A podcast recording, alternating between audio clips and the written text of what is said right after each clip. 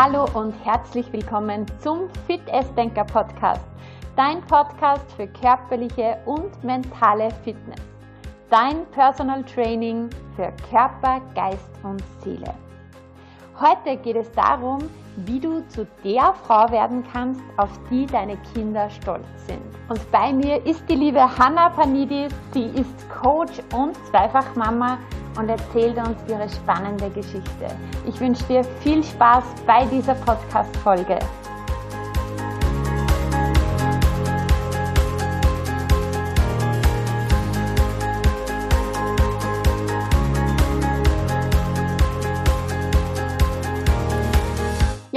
Herzlich willkommen, liebe Hanna, zum Fit Denker Podcast. Vielen, vielen Dank, Juliana, für deine Einladung. Ich freue mich riesig, dass ich dabei sein darf. Ja, ich freue mich auch sehr, dass du dir die Zeit genommen hast und ja, du bist auf jeden Fall eine Bereicherung für meine Hörer.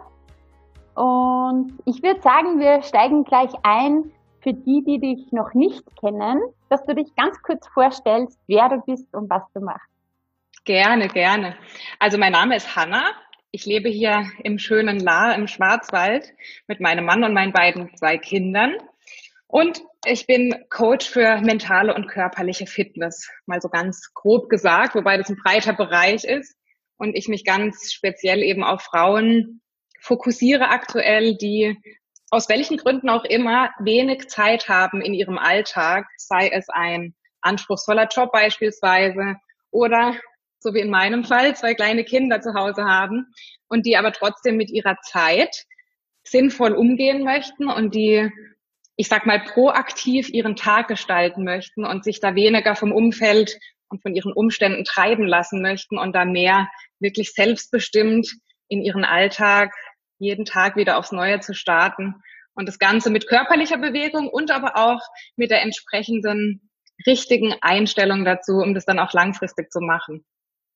Sehr cool, da haben wir auch einen gemeinsamen Nenner und eine gemeinsame Mission. Mhm. Und das ist auch der Grund, warum du bei mir heute im Podcast bist, weil du ja einen ganz, ganz spannenden Weg auch so hinter dir hast oder einen Weg gegangen bist, deine Entwicklung und das einfach, ja, wieder mal ein Beispiel ist dafür, was körperliche und mentale Fitness einfach ausmachen. Würdest oh ja, und das ist, ja? das ist, glaube ich, auch ein, ein Thema, das ähm, mir ganz wichtig ist, dass man das beides gemeinsam betrachtet als mhm. eins und nicht entweder mit dem Körper zusammenarbeitet oder mit dem Mind, also die ähm, mentale Seite, sondern dass es wirklich ein gesamtes Thema immer sein muss, um da auch langfristig erfolgreich zu sein. Ja, und war, war das bei dir immer schon so, dass du so körperlich und mental so on top warst? Also das Körperliche schon. Also ich habe im Grunde mein Leben lang in irgendeiner Form Sport gemacht, wobei sich das entwickelt hat von Tennis, Basketball hin zu dem Fitnessbereich und jetzt auch Pilates, Yoga. Ähm, das Mentale, das kam ganz klar im Grunde während meines Lebens immer mehr dazu. Mhm. Und da gab es einfach ein paar Punkte, die da sehr ausschlaggebend dafür waren, die da einfach auch eine Transformation in irgendeiner Form in Gang gesetzt haben. Aber das kam Step by Step und das war im mhm. Grunde dann auch der Ausschlag dafür, dass viele andere Bereiche in meinem Leben dann auch einfach weitergekommen sind. Würdest du uns erzählen von so einem Punkt, von so einem ausschlaggebenden Punkt? Hast du da mhm. ein paar so also, Meilensteine? Ja, also ich glaube, es gibt so zwei, drei Meilensteine, die ganz besonders erwähnenswert sind. Ich glaube, der erste war zu einer Zeit in Fulda, da habe ich studiert. Also ich komme ursprünglich aus Freiburg und bin dann nach dem, nach dem Abi einfach mal wollte ich raus und wollte die Welt kennenlernen und bin dann damals nach Fulda zum Studium, habe ganz klassisch BWL und Marketing studiert, weil man damals gesagt hat, damit kriegt man einen Job, damit kann mhm. man alles machen. Das war so damals wichtig, nach dem Studium dann halt irgendwie auch Anschluss an die Berufswelt zu finden. Also habe ich gedacht, damit mache ich nichts falsch, bin da ähm, gestartet und ähm, während dem Studium ganz viel im Ausland gewesen. Ich war, habe in Bangkok gelebt, habe in Spanien gelebt, um da einfach so ein bisschen die Welt kennenzulernen. Wow, sehr das cool. War richtig, ja, das war super bereichernd und ähm, war eine spannende Zeit. Ich war auch eine sehr gute Studentin, also es hat im Grunde immer alles nach Plan geklappt. Und nach Abschluss des Studiums auch direkt in die Berufswelt eingestiegen, so wie ja auch geplant, BWL, mhm, Marketing, mhm, Abschlussnoten, über ein Praktikum dann auch direkt in äh, den Beruf gestartet, der auch spannend war, der mich ähm, auf eine gewisse Weise erfüllt hat im Sinne einer Weiterentwicklung, die dort für mich möglich war. Also ich habe mich fachlich weiterentwickelt, ähm, habe dann irgendwann auch im Bereich der Unternehmenskommunikation eine Leitungsfunktion gehabt. Also ich bin da schon auf meine Art und Weise, wie ich es mir vorgestellt habe, weitergekommen. So quasi diese Karriere im Marketingbereich. Ganz genau. Mhm. Und wie lange warst du dort? Wie lange hast du das gemacht? Das waren insgesamt fünf Jahre vielleicht, inklusive mhm. Praktikum, Assistenzstelle erst, Assistenz der Geschäftsführung und dann immer so ein bisschen Step by Step mhm. auch in mhm. das fachliche, inhaltliche reingewachsen. Und dann kam irgendwann so dieses, dieser erste Meilenstein, dieses erste Erlebnis, das mich in meinem Leben aus der Bahn geworfen hat. Sonst lief immer alles nach Plan, die Noten mhm. haben gestimmt, mhm. mein Sport. Ich habe äh, den Theo, meinen heutigen Mann, irgendwann kennengelernt. Wir hatten wirklich, oder bis heute eine sehr glückliche Beziehung. Und dann kam so dieser Moment, wo ich, und ich kann dir gar nicht mehr genau sagen, wie das gekommen ist, in eine Essstörung reingerutscht bin. Es war zu einer okay. Zeit, als mein heutiger Mann an ähm, Wettbewerben teilgenommen hat im klassischen Bodybuilding. Mhm. Also muss dazu sagen, mein Mann ist auch sehr fitnessorientiert, sehr sportlich schon immer gewesen, auch im Leistungssport. Und er hat in dieser Phase sehr spezifisch auf seine Ernährung geachtet, sich ganz ähm, super ernährt und da einfach sehr viel Fokus drauf gelegt. Mhm. Und irgendwie hat mich das so ein bisschen mitgezogen und dann war so das Thema Abnehmen, eine tolle Figur zu haben. Und ich weiß nicht, ob das der Grund war. Es war auf jeden Fall zu der Zeit, dass ich dann angefangen habe, solche Muster von Binge-Eating ähm, mhm. okay. beginnen. Mhm. Das heißt, ich habe tagsüber sehr wenig gegessen, mit dem Ziel, weniger Kalorien zu mir zu mhm. nehmen, mhm. einfach abzunehmen. Und dann habe ich aber abends gemerkt, dass das dauerhaft nicht funktioniert, weil ich auch Sport gemacht habe und mich viel bewegt mhm. habe und habe dann abends immer bergeweise an Lebensmitteln, mhm. hauptsächlich Süßigkeiten dann gegessen und habe dann gemerkt, dass im Grunde genau das Gegenteil passiert, nämlich dass meine Gesundheit den Berg heruntergeht mhm. und dass ich sogar noch zunehme dadurch, weil die insgesamt Kalorien über den ja. Tag verteilt dann letztlich höher waren. Ja, ja. Was dann wiederum dazu geführt hat, dass das Ganze zu einem bulimischen Essverhalten wurde, okay. dass ich dann gesagt habe, okay, am Ende vom Tag, es muss halt wieder raus, das scheint mhm. die Lösung zu sein. Mhm. Wenn man da jetzt als Außenstehender draufschaut, sagt man, das ist doch Quatsch. Was denkt das Mädchen sich dabei? Und logischerweise habe ich in dem Moment auch nicht gedacht, dass das die Lösung ist, ähm, weil ich mich auch schon immer viel mit Fitness und Ernährung auseinandergesetzt habe. Aber ich wusste mir einfach nicht anders zu helfen. Ich, mhm. ich im Moment zwar in der Theorie die Lösung, welche Ernährung auf dem Papier oder eben in der mhm. Theorie sinnvoll wäre, und ich konnte das einfach nicht umsetzen. Das und war dann auch einfach zu viel Kontrolle für dein System, oder? Wahrscheinlich. So muss es ja. sein und, und das war dann der, der Ausbruch am Abend, auch wenn du dann ja. gegessen hast, kommt ja der Heißhunger, kommt dann das Verlangen nach Essen. Mhm. Ja, mhm. diese ganze Kontrolle, dieser Leistungsdruck, dieses alles Optimieren mhm. hat dann genau ins Gegenteil geführt letztlich. Okay. Und ich war mir aber sehr schnell klar, dass ich das alleine nicht schaffe. Also ich war nie ein Mensch, der gesagt hat, wenn ich mir Hilfe hole, dann fühle ich mich schwach mhm. oder das ist kein gutes Zeichen oder was denken die anderen. Ich wusste immer, dass andere Menschen, die schon mehr Erfahrung in bestimmten Bereichen haben wie ich, dass die mir helfen können. Ja. Und dann bin ich recht schnell auf die Suche gegangen, nachdem ich so ein paar Monate dieses äh, Muster in mir beobachtet habe und gesagt habe, nee, das, das kann so nicht weitergehen. Wann ich mich auf dir da klar, dass das, also wann wurde dir das wirklich klar, dass hier ein Problem besteht? Wie lange hat das gedauert? Das waren etwa vier, fünf Monate vielleicht, wo das, wo das, wo es zu einer Gewohnheit wurde, wo das so eine Regelmäßigkeit angenommen hatte, dass ich gemerkt habe, dass das ist jetzt mein Alltag, das bin jetzt gerade ich. Vorher waren es hier mal, da mal und ich hatte auch mal wieder gute Tage zwischendrin. Und ich habe mir so selber eingeredet, das, das passiert halt mal, das haben andere auch, das ist doch nichts Schlimmes. Und als das immer regelmäßiger wurde und sich jeder Tag in der Form wiederholt hat, habe ich gemerkt, nee, jetzt muss ich einen Schlussstrich ziehen, ich brauche Hilfe von jemandem. Und ich finde es sehr schwierig, ähm, im Bereich der Gesprächstherapie oder Verhaltenstherapie jemanden zu finden, zu dem man gleich einen guten Draht hat. Und das ist mir auch nicht sofort gelungen. Und das ist auch eine meiner ersten Botschaften, die ich habe, dass man da einfach auch nicht aufgibt, ja. sondern weitersucht. Also ich habe dann, ich glaube, drei, vier Anläufe gebraucht, bis ich dann bei einer Frau gelandet bin, wo ich wirklich das Gefühl habe, das passt zwischenmenschlich, die hat wirklich, die bringt ein Verständnis mit für das, was ich ihr erzähle und bewertet mich nicht einfach nur als eine von vielen Kranken, die halt das gleiche Ernährungsmuster hat. Also bei den Therapeuten davor musste ich alle möglichen Dinge und wurde auf eine Lebensmittel geguckt, warum das vielleicht nicht reingepasst hat. Mhm. Also mit der mit dem Ansatz von denen kam ich einfach nicht zurecht und diese Dame und mit der habe ich glaube ich insgesamt einen Monat zusammengearbeitet. Die hat in einer Sitzung einen speziellen Satz gesagt und der hat alles, wirklich alles für mich bis zum heutigen Tag verändert. Und die war wirklich an einem Tag, die war richtig angepisst. Also die saß da vor mir und guckt mich an und sagt, Sie sind schon ziemlich egoistisch, wissen Sie das? Und dann sage ich, egoistisch, in welcher Form, wie meinen Sie das? Ja, Sie denken bei Ihrer Krankheit, bei dem, was Sie da tun, nur an sich.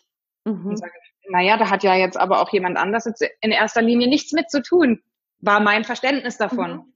Und sie sagte, aber Sie erzählen mir doch die ganze Zeit, Sie möchten irgendwann Kinder haben und Sie möchten heiraten. Und sage ich, ja, ja, klar, das sind mhm. absolut äh, Lebensträume von mir. Und sie sagte, haben Sie mal dran gedacht, a, dass es möglicherweise schwierig werden kann, Kinder zu bekommen, wenn Sie dieses Verhalten weiterführen? Mhm. Und b, was Ihre Kinder, wenn sie denn mal geboren sind, für ein Vorbild haben, wenn Sie sie mit dem, wie Sie Ihr Leben führen, beobachten jeden Tag. Mhm und mir ist die Kinnlade runtergefallen. Das hat, ich bin nach diesem Satz, nach diesem kurzen Gespräch nach Hause gegangen und ich war, ich habe tagelang mit dem Kopf zerbrochen, gegrübelt und habe seit dieser Sitzung dieses gestörte Essverhalten, sage ich mal, komplett abgelegt, weil ich verstanden habe, dass es um einen anderen Menschen geht. Und wir Menschen sind oft so gepolt, dass wir für andere Menschen mehr tun als für uns selbst. Und ich will gar nicht sagen, dass das gut ist oder schlecht ist. Es ist einfach eine Tatsache, dass wir für andere Menschen manchmal mehr geben würden, als wir es für uns tun würden. Und das war bei mir definitiv der Fall, weil Kinder waren mein größter, größter Lebenswunsch und damit zusammenhängend, dass ich ihnen ein gutes Vorbild sein kann. Und sie hat genau diesen Punkt getroffen bei mir, den es der alles verändert hat. Und ja, das begleitet mich bis heute. Und mhm. diese Botschaft eben mhm. als, gerade als Mama, etwas vorzuleben für die Kinder, um ihnen ein Vorbild zu sein, dass das in unserer Verantwortung liegt, da ein gutes Beispiel zu sein, weil die Kinder alles von uns übernehmen. Und das ja, hat mich wirklich. Ja, da hast du so recht. Also das heißt, sie hat den richtigen Knopf gedrückt und dieses ja. Verhalten, obwohl es vorher monatelang so krass war, hast du von einem Moment auf den anderen ablegen können. Also es war in deinem Kopf, nicht im Körper. Ja. Mhm. Ja, irre. Also auch Spannend, wenn ich jetzt ja? drüber nachdenke, mhm. Wahnsinn. Mhm. Okay. Und da hast du, das heißt, ähm, das war dann so ein Punkt, wo sich für dich, also vorher ging ja alles ganz glatt, ist wie geschmiert gelaufen, toller Job, tolle Beziehung, alles nach Plan, Karriere. Ähm, dann kam quasi so diese kurze oder diese mehrmonatige Downphase. Mhm. Dann, das war eben so einschneidend für dich im puncto Mindset. Ja, also das war der Punkt, wo ich glaube, meine persönliche Transformation begonnen hat. Also mhm. so so schätze ich es jetzt rückblickend ein, weil ich zu dem Zeitpunkt begonnen habe, viele Dinge aufzuarbeiten, die sich in meiner Vergangenheit abgespielt haben. Und ich mir die Frage gestellt habe, warum setze ich mich immer unter so einen Leistungsdruck? Warum muss ich immer mehr leisten und kann nie gut genug sein, so wie ich bin? Und da habe ich eben begonnen, meine Kindheit aufzuarbeiten, meine Vergangenheit, Denkmuster, die sich bei mir etabliert haben. Mhm. Und da habe ich gemerkt, puh, das ist schmerzhaft, dadurch bestimmte Prozesse durchzugehen. Ja. Aber wenn man das mal aufdeckt und aus sich hinauslässt und zulässt, dass man wirklich zu, zu sich selbst findet, dass da wahnsinnig viel frei werden kann. Und ja, letztlich ist so eine Essstörung aus meiner Sicht hat die mit dem Essen an sich wenig zu tun. Mhm. Egal, welche Droge man in irgendeiner Form nutzt für sich selber, aus einer Sucht heraus oder sich eine Sucht etabliert dann, ähm, geht es nicht um die Droge an sich. Das sind einfach Dinge, die noch in einem drin sind und die noch nicht aufgearbeitet sind.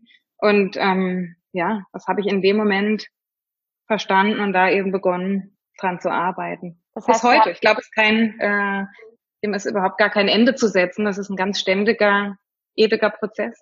Das heißt, du hast in deinen, in den Rucksack deines Lebens sozusagen mal reingeschaut, ausgeräumt, auch wenn es schmerzhaft ist, aber eben dieser Prozess, der ja natürlich auch schmerzhaft ist, führt aber dann zur Freiheit. Führt Ganz genau, ja. Befreiung, ja. Mhm. Und das, ich, ich, ich pflichte dir 100 Prozent bei, das ist ein lebenslanger Prozess im Endeffekt. Ich glaube, das hört nie auf. Bis ja. am Ende unseres Lebens, aber je, je kontinuierlicher wir diesen Rucksack immer wieder ausräumen und aufräumen, desto leichter ist das Gepäck, ja. Wenn du nie reinschaust, dann wird der Rucksack immer schwerer und dann kommen halt eben auch oft Signale des Körpers dazu. Ja. Mhm. Das sehe ich auch so, Juliana, ja. Und du hast ja gesagt, Hanna, ähm, du hast dich eben dann beschäftigt mit deiner Kindheit, mit allen Themen. Hast du das alleine gemacht oder hast du auch hier dir wieder Unterstützung von Coaches oder Therapeuten geholt? Also zu dem damaligen Zeitpunkt habe ich nur mit Literatur zusammengearbeitet, quasi mit, ähm, mit meinem Mann, der sich auch zu dem Zeitpunkt schon sehr viel mit dem Thema Persönlichkeitsentwicklung beschäftigt hat.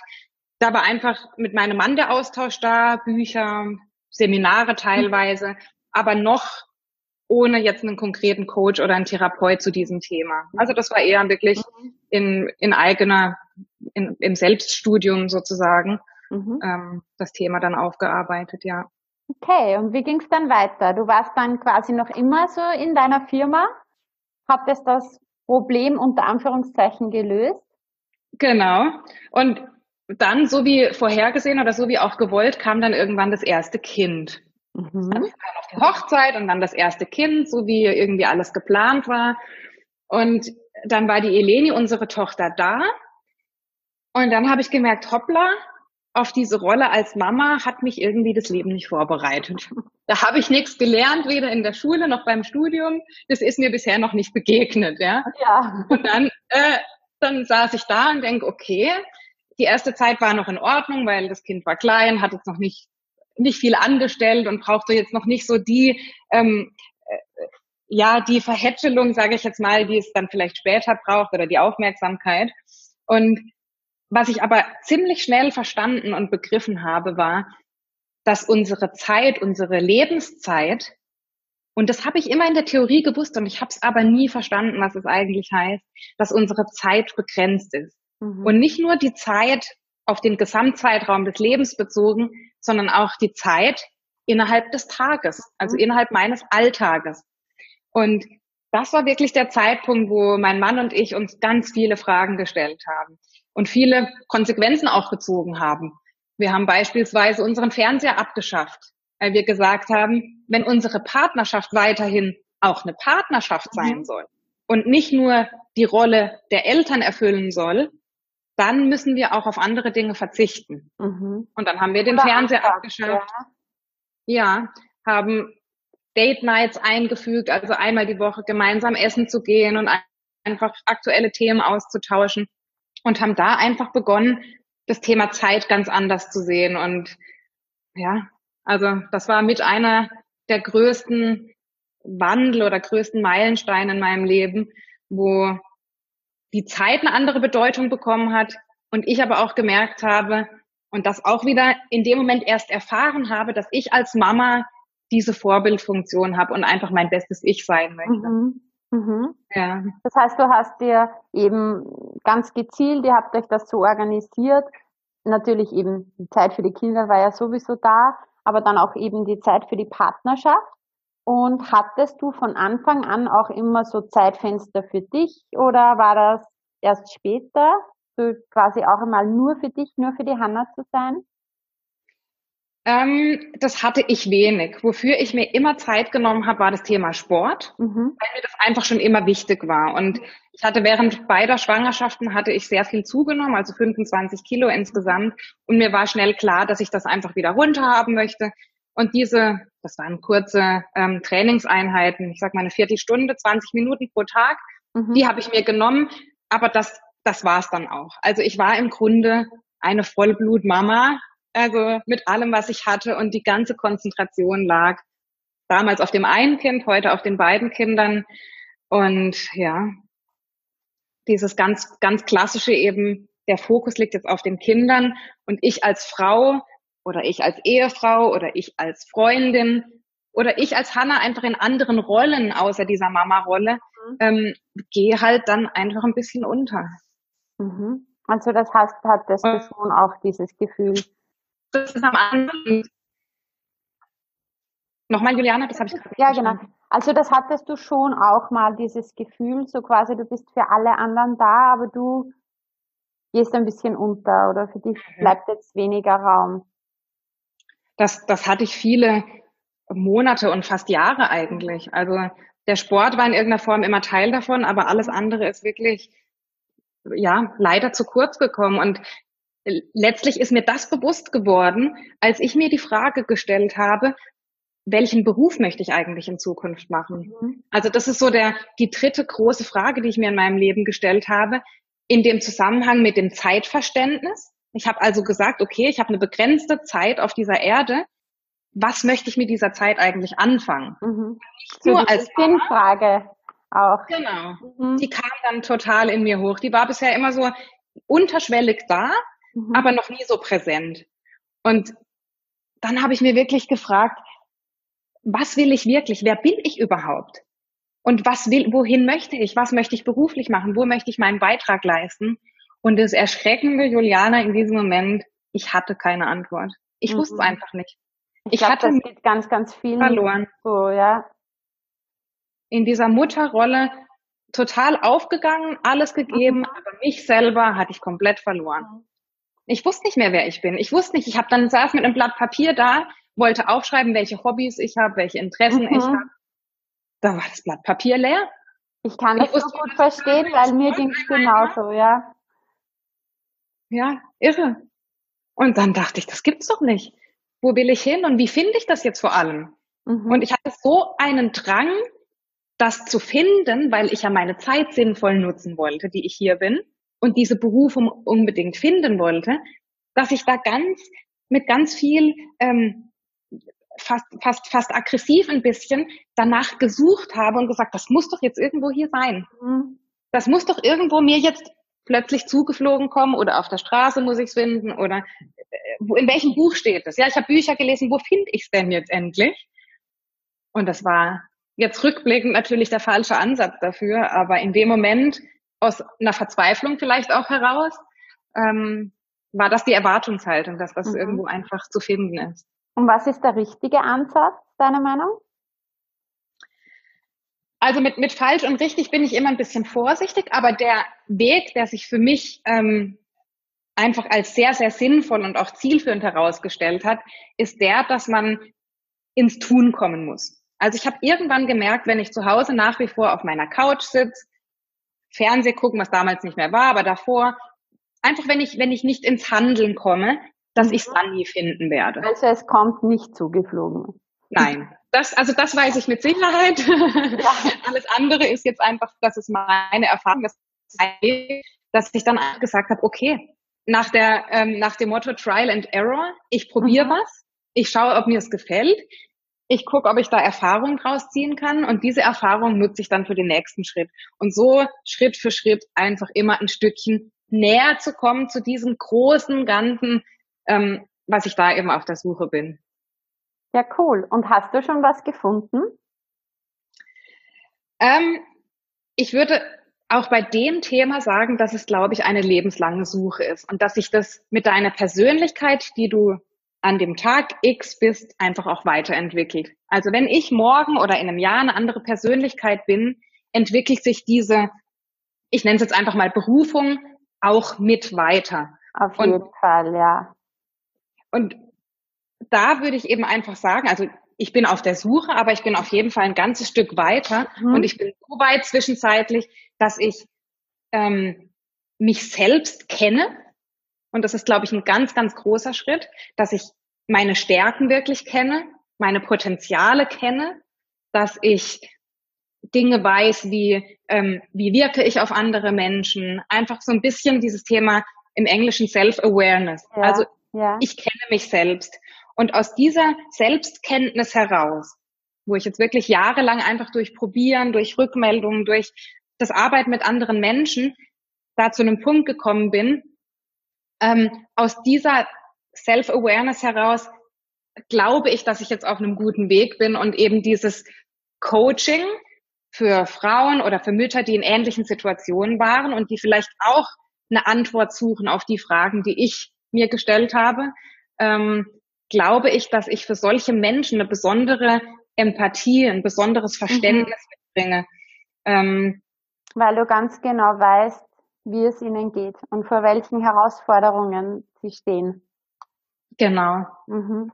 Und da vor allem auch mit einer Einstellung reinzugehen, dass dieser Mensch nicht bewertet wird. Ja. Das ist immer so besonders wichtig, weil ich das in meiner Therapie auch zu spüren bekommen habe, dass ich bei manchen Menschen einfach ein Patient war, mhm. der hatte das Krankheitsbild X mhm. und der wurde jetzt bewertet für diese Krankheit, die er mitbringt. Mhm. Und bei dieser anderen Dame, die hat mich einfach als Mensch gesehen. Die hat einfach erstmal ohne dem einen Stempel aufzudrücken, geschaut, was ist da, was bringt dieser Mensch mit und hat versucht, sich in mich hineinzufühlen. Mhm. Hat mir das Gefühl gegeben, dass sie mich versteht, dass mit mir nichts falsch ist, dass ich trotzdem gut bin, so wie ich bin. Und aus so einer Haltung heraus, aus so einer Beziehung zwischen einem, zwischen einem Coach und jemandem, der zu einem Coach hingeht, aus so einer Beziehung heraus kann was ganz anderes entstehen, als wenn man immer so von oben herab, ja, auf du machst das und du machst das. Ja, ja, auf jeden Fall.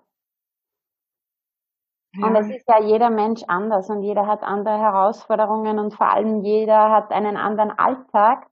Und darum gibt's ja nicht die, mhm. dieses Schema X, dass man dann ja dieser Person überstimmt. Mhm. Gerade mit Kindern ähm, ist sowieso nichts planbar. genau. Ich, ich, sage zwar, und das ist einer meiner Leitsprüche auch äh, für mein Leben, ähm, failing to plan is planning to fail. Also wenn du daran scheiterst zu planen, mhm. planst du zu scheitern. Ja. Das heißt, also mein mein Ansatz ist, dass die Planung in deinem Leben einen ganz, ganz großen Anteil daran hat, wie erfolgreich du bist. Mhm. Und erfolgreich gar nicht finanziell, sondern einfach erfolgreich mit dem, was du in deinem Alltag machen möchtest. Eine ja. Sportroutine integrieren, dich beruflich verwirklichen, dass du dafür einen Plan brauchst. Und das ist interessant bei uns Mamas, dass wir, wenn dieser Plan mal an einem Tag nicht klappt, also wenn ich sage, ich mache jetzt eine Morgenroutine oder mache morgens vielleicht einen Yoga-Flow, das mache ich zum Beispiel morgens. Ähm, wenn dann das Kind einmal früher wach ist, als wir unsere Morgenroutine machen wollen, dann lassen wir uns da völlig verunsichern davon und lassen uns dann ähm, den ganzen Tag von diesem negativen Gedanken begleiten. Ich schaff's ja eh nicht, ähm, das ist doch sinnlos. Mhm. Und dann ja. tendiert man dazu, es einfach sein zu lassen in der Zukunft, weil man sagt, das bringt ja eh nichts. Ich, mhm. ich komme ja eh nicht dazu und die Kinder kommen ja eh dazwischen. Ähm, und da plädiere ich dafür, trotzdem in die Planung zu gehen und dann auch mal diese kleinen Gewinne, diese kleinen Schritte, wenn du es denn mal schaffst, ja. das auch mal einfach zu feiern und zu zelebrieren und zu sagen, jawohl, heute ist es mir gelungen und in ein paar Monaten oder in ein paar Jahren, wenn die Kinder einen regelmäßigen Schlaf hat, gelingt es mir vielleicht häufiger. Ja. Und da einfach ein bisschen geduldig zu sein, auch mit sich selber. Ja, auf jeden Fall ich habe auch die Erfahrung gemacht, also als Mama und gerade wenn man dann auch für sich etwas machen möchte und vielleicht auch noch beruflich einfach aktiv ist oder sich etwas aufbauen möchte, dann ist es so, so notwendig zu planen, weil sonst geht gar nichts, ja. Und mhm. gerade wenn du vielleicht sogar etwas selbstständig machst, nicht in einer Firma, dann musst du dich organisieren, weil wenn du dich nicht organisierst, ist es das absolute Chaos. Und dann einfach so diesen Plan zu haben, aber dann auch flexibel zu sein, also situationsflexibel. Ja. Wenn dann mit den Kindern etwas ist oder ja, dass man dann eben, wie du so schön gesagt hast, oft kommt dann so gleich diese Bewertung oder dieser Gedanke, ich schaff's eh nicht oder ja, oft einmal so innerlich, obwohl man es sich nicht bewusst ist, dieses Thema, ich bin nicht gut genug, ich schaff's mhm. nicht. Kannst du damit auch was anfangen, so mit diesem Gedanken ist dir das auch schon öfters untergekommen, dass viele Frauen eben dieses Thema Ich bin nicht gut genug haben? Es ist mir nicht nur bei anderen Frauen schon vorgekommen, ich glaube, ich bin selber auch ein ganz klassischer mhm. Kandidat dafür. Dieses ganze Leistungsstreben und immer mehr geben zu wollen und eigentlich auch keinen Schlusspunkt zu finden, wenn das Thema Arbeit angeht. Ähm, ich glaube, da, da bin ich selber, habe ich auch eine Tendenz dazu. Mhm. Ich lerne gerade damit umzugehen, lerne Techniken dafür kennen. Aber ich glaube, dass das gerade bei uns Frauen ein ganz ausgeprägtes Verhaltens- und auch Denkmuster ist, dass wir nur geschafft haben. Ähm, Hanna, jetzt warst du kurz weg. Und das ist ähm, schade, denn es ist überhaupt so. Jetzt ja? war kurz die Verbindung weg. Jetzt ähm, könntest du ja. den Satz nochmal wiederholen. Ja, also dass im Grunde ich auch ein Kandidat dafür bin, nicht nur andere Frauen, wo es tatsächlich auch viele gibt, aber dass dieses Verhaltens- und Denkmuster des ich bin nicht gut genug oder diesen, diesen Leistungsdruck zu verspüren, ähm, dass das bei uns Frauen sehr, sehr ausgeprägt ist. Auf und ähm, ja. Ja, und dass wir uns da häufiger im Alltag auch bewusst werden müssen, dass wir gut und schön und liebenswert sind, so wie wir sind in dem Moment. Ja. Aber auch das, das braucht einfach eine lange Aufarbeitung von vielen mhm. Dingen. Und da plädiere ich eben auch dafür, nicht den Anspruch zu haben, dass sich sowas von heute auf morgen verändert. Das sind teilweise jahrelange Prozesse, durch die ich gegangen bin, mhm. wo ich entweder Begleitung hatte oder im Selbststudium eben mich damit beschäftigt habe. Aber sich da selber auch einfach die Zeit zu geben und auch hier nicht in eine Bewertung reinzukommen, sondern einfach Step by Step mit kleinen Schritten jeden Tag dem ein Stückchen näher zu kommen letztlich. Ja, genau.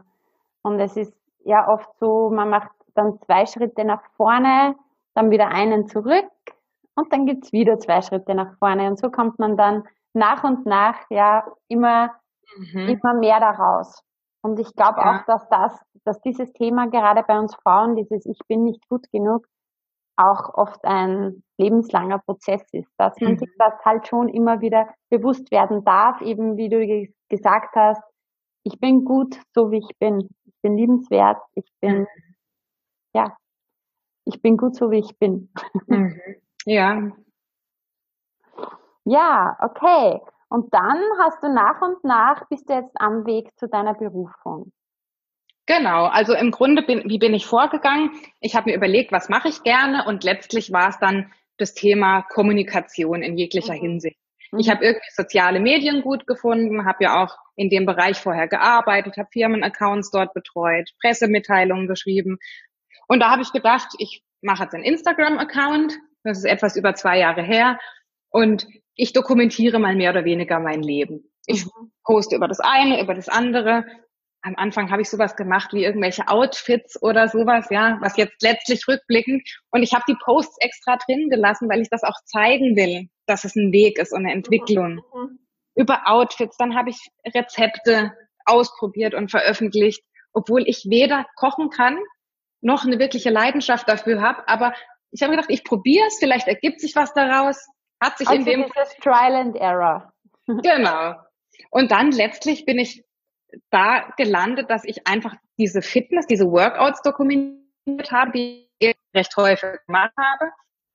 Und dann irgendwann gemerkt habe, dass die Community, die dann eben so langsam entstanden ist, eigentlich das ganze Wissen dafür hat.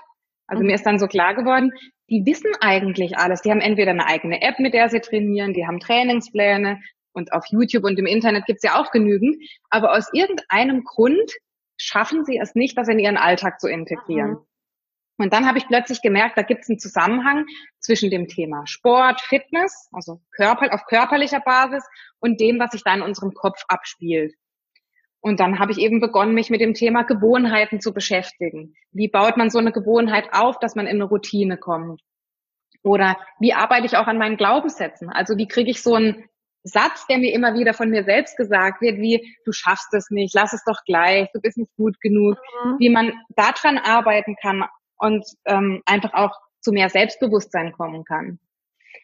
Und dann kam irgendwann das Thema dazu, ähm, dass ich Seminare besucht habe, dass ich Workshops besucht habe und gemerkt habe, hey, auf diesen Bühnen, da stehen überhaupt gar keine Frauen. Ja. Und ich mich dann wiedergefunden habe nach so Seminaren und gedacht habe, ich fühle mich überhaupt nicht verstanden. Also das waren teilweise wirklich bekannte Männer auf diesen Bühnen und auch wirklich tolle Persönlichkeiten, Vorbilder von mir, wirklich ähm, spannende Menschen.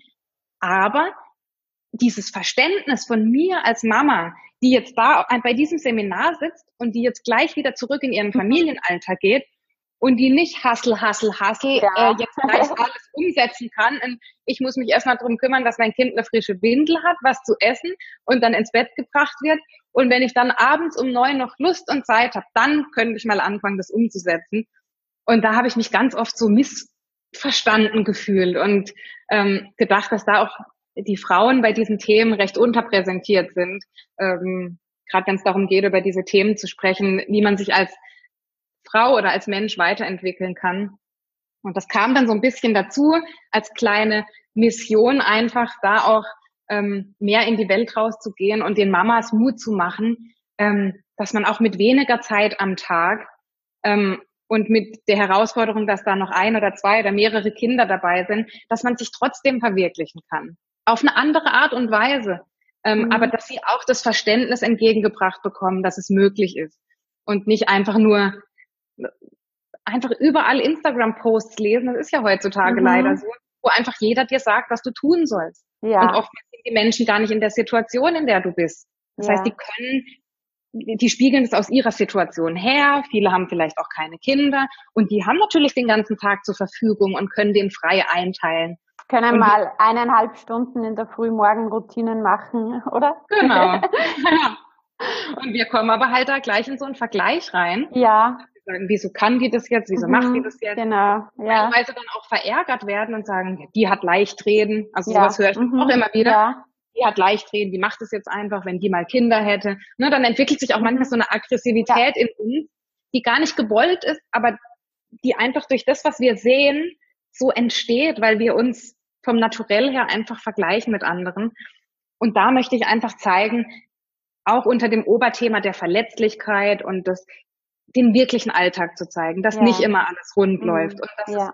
kein, ja, alles glücklich und es gibt nie mal Momente, wo, wo ich traurig bin oder nie mal Momente, wo ich niedergeschlagen bin. Mhm. Ähm, das zeige ich eben auch und das ist mir ganz, ganz wichtig und ein großes Anliegen, dass andere dann dazu wieder motiviert werden zu sagen, okay, das ist ein glücklicher Mensch, sie sehen mich vielleicht als Vorbild, sehen, da ist jemand, der ist wirklich glücklich in mhm. seinem Leben und trotzdem hat er solche kleinen Niederschläge. Ja. Er geht einfach ja. anders damit um. Mhm. Er interpretiert das, sie anders. Ja, genau. Das ist ja das auf Instagram, weil meistens halt ähm, die Menschen nehmen die besten Fotos, die sie haben, zeigen die besten Momente, die sie haben. Und ja, nach, oder von außen scheint das so, wie wenn dieser Mensch dieses perfekte Leben hat. Mhm. Und mir selber geht's aber nicht so gut. Und ich sehe mich halt in der Früh im Spiegel mit zerzausten Haaren ungeschminkt. Mhm. Und dieser Vergleich ist halt auch so, so mhm. gefährlich, sage ich mal. Und da ist es dann einfach toll, wenn, wenn es einfach Menschen gibt, die auch die anderen Seiten zeigen. Mhm. Sehr cool. Ja, wenn ich da einen kleinen Beitrag dazu leisten kann, dann freue ich mich riesig. Sehr cool. Hättest du so zwei, drei kurze Tipps, wenn jetzt deine Mama sagt, ja, okay, ich fühle mich da jetzt total wiedererkannt, ähm, mir geht's genauso, so, so kleine Steps, die Sie machen könnten zu mehr körperlicher und mentaler Fitness, zu mehr Wohlfühlfaktor? Mhm. Ja, also die meisten Frauen, die zu mir kommen, die so ein bisschen ihr Problem oder ihre Herausforderung beschreiben, die sagen immer, vor mir liegt so ein Riesenberg und ich weiß überhaupt nicht, wo ich anfangen soll. Irgendwie mhm. passt gerade passt gerade gar nichts mit meinem Partner, das läuft nicht mehr so richtig, weil wir sind halt nur noch die Eltern. Ähm, ich selber tue nichts mehr für mich, die Arbeit macht mir auch nicht so richtig Spaß. Also die haben so gefühlt so einen ganz großen Berg vor sich, wo sie mhm. gar keinen Anfang finden. Und für mich ist es immer ganz wichtig, diesen Frauen zu sagen, dass es einfach ein Prozess ist und dass wir dieses große Ziel, was da vielleicht ist, wenn überhaupt eins da ist, viele haben vielleicht gar keinen mhm. Weg oder keine Vision, wo sie hin möchten, dass man da Schritt für Schritt daran arbeitet und dass man diese kleinen Dinge im Alltag, und ich sage wirklich, das können manchmal fünf Minuten am Tag sein, zehn Minuten am Tag, wo man einfach, egal ob das vielleicht eine Meditation ist, wo man einfach zu sich kommt, ob das ein kleiner Yoga-Flow ist, eine Atemübung, drei Dinge aufschreibt, für die man an dem Tag dankbar war.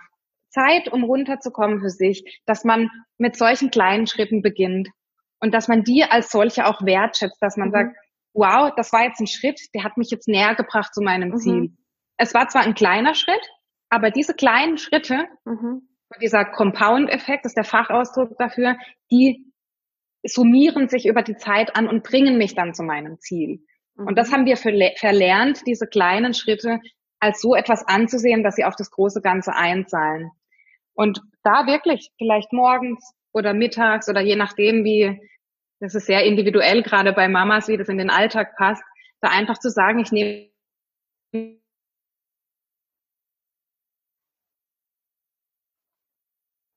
ist die Verbindung gerade schlecht? Ich ähm, regelmäßig zu machen und jeden Tag. Ja. Jetzt war die Verbindung gerade schlecht. Ja. genau. In das noch mal kurz, genau. Ja, in diese kleinen Steps, die ich dann mache, die jeden Tag zu wiederholen. Mhm. Weil ja so eine Konsistenz reinzubringen, das fehlt einfach vielen. Mhm. Vielen fehlt diese Motivation, etwas regelmäßig zu tun, jeden Tag zu tun. Und das, es gibt so ein Modell, das ist wie so ein kleiner Kreislauf. Man sagt, man findet so Motivation, indem man etwas regelmäßig tut. Denn wenn man etwas regelmäßig tut, dann hat man Erfolge in dem, was man tut. Das heißt, man wird besser, in irgendeiner Form Erfolge, je nachdem, was man tut. Und durch diese Erfolge kommt eben wieder die Motivation. Und die Motivation sorgt dafür, dass man wieder konsistent ist und es wieder regelmäßig macht. Und dann irgendwann ist man in diesem Kreislauf drin, der dann eine Regelmäßigkeit hat und der dann einfach eine Gewohnheit ist, wo du dann gar nicht mehr drüber nachdenkst, mache ich das jetzt heute oder nicht? Weil das genau. ist ja genau. die Herausforderung für uns, uns jeden Tag neu zu motivieren und immer wieder aufzustehen von, von der Couch und dann was zu tun für einen selber dass das immer mehr zu einer Gewohnheit wird. Ja, das da kann so ich dir absolut beipflichten. Ja, also das, diese Erfahrung habe ich auch gemacht und ich spreche auch immer mit meinen Klienten, ähm, weil oft nehmen wir uns viel zu viel vor. Wir wollen viel zu viel verändern auf einmal und das ist ja dann oft dieses, dieses Scheitern ist ja dann oft wieder vorprogrammiert. Lieber ein, zwei Dinge, kleine Steps, aber halt regelmäßig. Dann wird es zur ja. Gewohnheit und dann kannst du das nächste angehen. Mhm. mhm. Also kleine Steps. Hast du gesagt? Genau. Mhm. Auch wenn es nur fünf Minuten ist. Es ist ein ja. Zeichen für den Kopf. Check, ich habe es heute gemacht. Mhm. Mhm. Ja. Sehr cool. Und das ist dann individuell, ob es jetzt was Sportliches ist, was Körperliches ist oder was Mentales ist. Ja, also ich finde es sehr wichtig, dass man mit dem Körper startet, weil ich glaube, dass ohne Bewegung und ohne, dass wir unseren Körper äh, mit integrieren in unseren Alltag und da auch eine körperliche Fitness bekommen, wird es schwierig, an dem ganzen mentalen Bereich zu arbeiten. Also ich glaube, wir brauchen über unseren Körper eine gute Grundlage dafür, mhm. dass man darauf aufsetzen kann.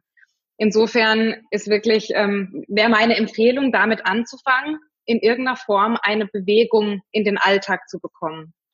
Und da auch wirklich auf einen selber zu hören, was gefällt mir? Woran habe ich Spaß?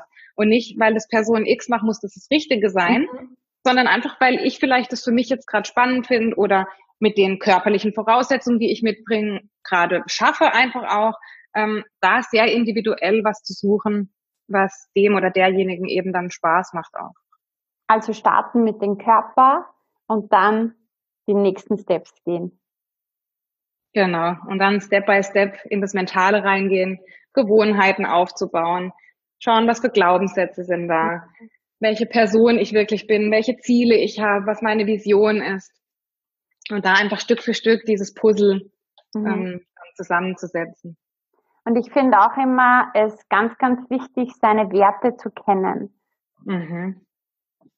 Du kennst definitiv deine Werte, gehe ich mal aus davon. Also, die haben sich mit der Zeit auch verändert, muss ich ja. sagen.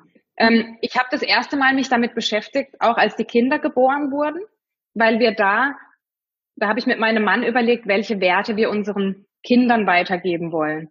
Und damals haben wir viele Listen gemacht und Überlegungen gemacht und auch das hat sich immer weiterentwickelt.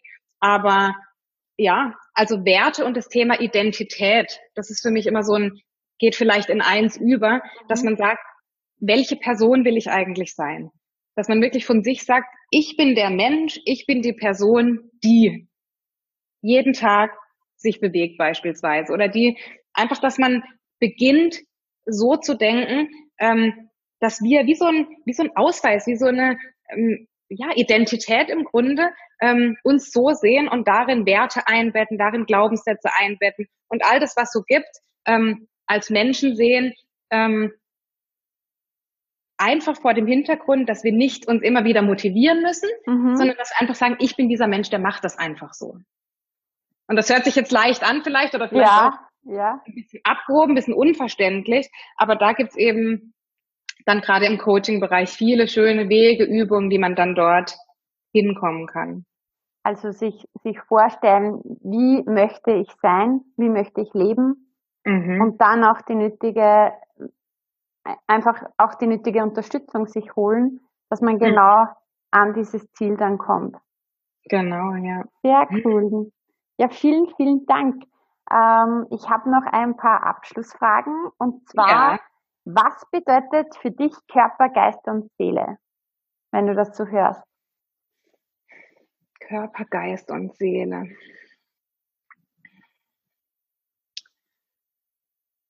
Also für mich ist Körper, Geist und Seele ein, ein untrennbarer Dreiklang, der,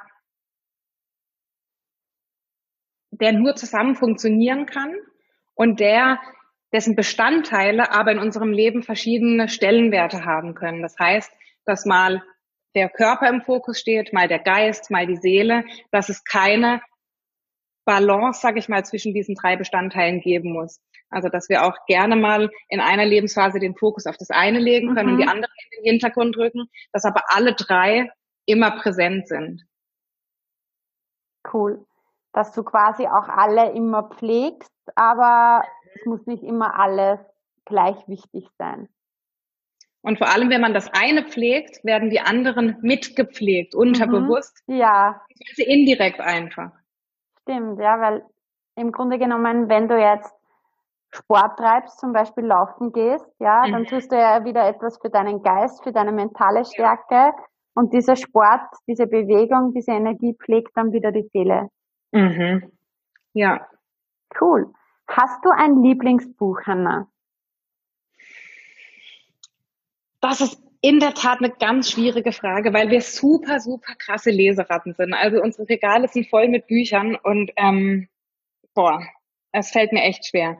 Ähm, ich bin so ein Fan von Zeitmanagement, deswegen werde mhm. ich dir ein Buch empfehlen in dem Bereich. Also mich haben sehr viele Bücher beeinflusst und ich gebe immer wieder Leseempfehlungen. Aber das Buch von Gary Keller, das heißt The One Thing, ja. Ähm, da geht es genau darum, dass wir einen vollgeladenen Alltag dass wir dem eine Struktur verpassen. Mhm. Und dadurch, dass wir Prioritäten setzen, von einem ins nächste kommen und im Grunde erstmal das eine beenden, bevor das nächste beginnt. Also eine absolute Leseempfehlung für jeden, der ein bisschen Struktur in den Alltag bringen möchte und Step by Step äh, die To-Dos und die Aufgaben erledigen möchte. Cool. Also das heißt, das ist etwas für ähm, Workaholics, aber auch für Mütter, auch für Hausfrauen einfach, dass man alle, Alt, alle, also alle alltäglichen Dinge irgendwo strukturiert und fokussiert. Genau. Mhm. Genau. Und das alles mit der Aussage, dass es eben the one thing, also es kann und darf immer nur eine Sache geben, an der du gerade arbeitest, bis die beendet ist. Mhm. Und dann kommt das nächste und es löst auch so ein bisschen diese, diesen Mythos von, dass wir multitasking ja.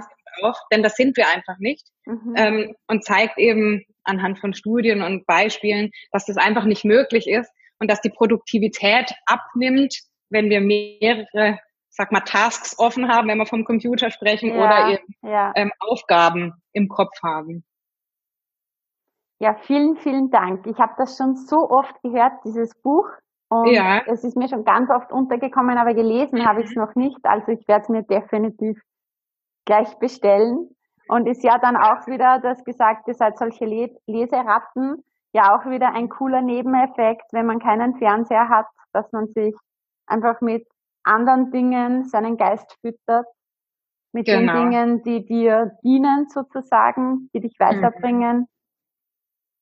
Ganz genau, ja. Sich der Partnerschaft widmet, sich den Dingen widmet, die wirklich wichtig sind, der persönlichen Weiterentwicklung, den Menschen, mit denen man Zeit verbringen möchte und alles andere so Step by Step ein bisschen abschafft und in den Hintergrund stellt, ja. Ja, sehr schön. Ja, Hanna, ich sage vielen, vielen Dank, dass du dir Zeit genommen hast heute. Vielen Dank, dass du im Podcast mein Gast warst und wünsche dir noch einen wunderschönen Tag. Das wünsche ich dir auch, Juliana. Vielen, vielen Dank. Tschüss. Ciao, bis bald.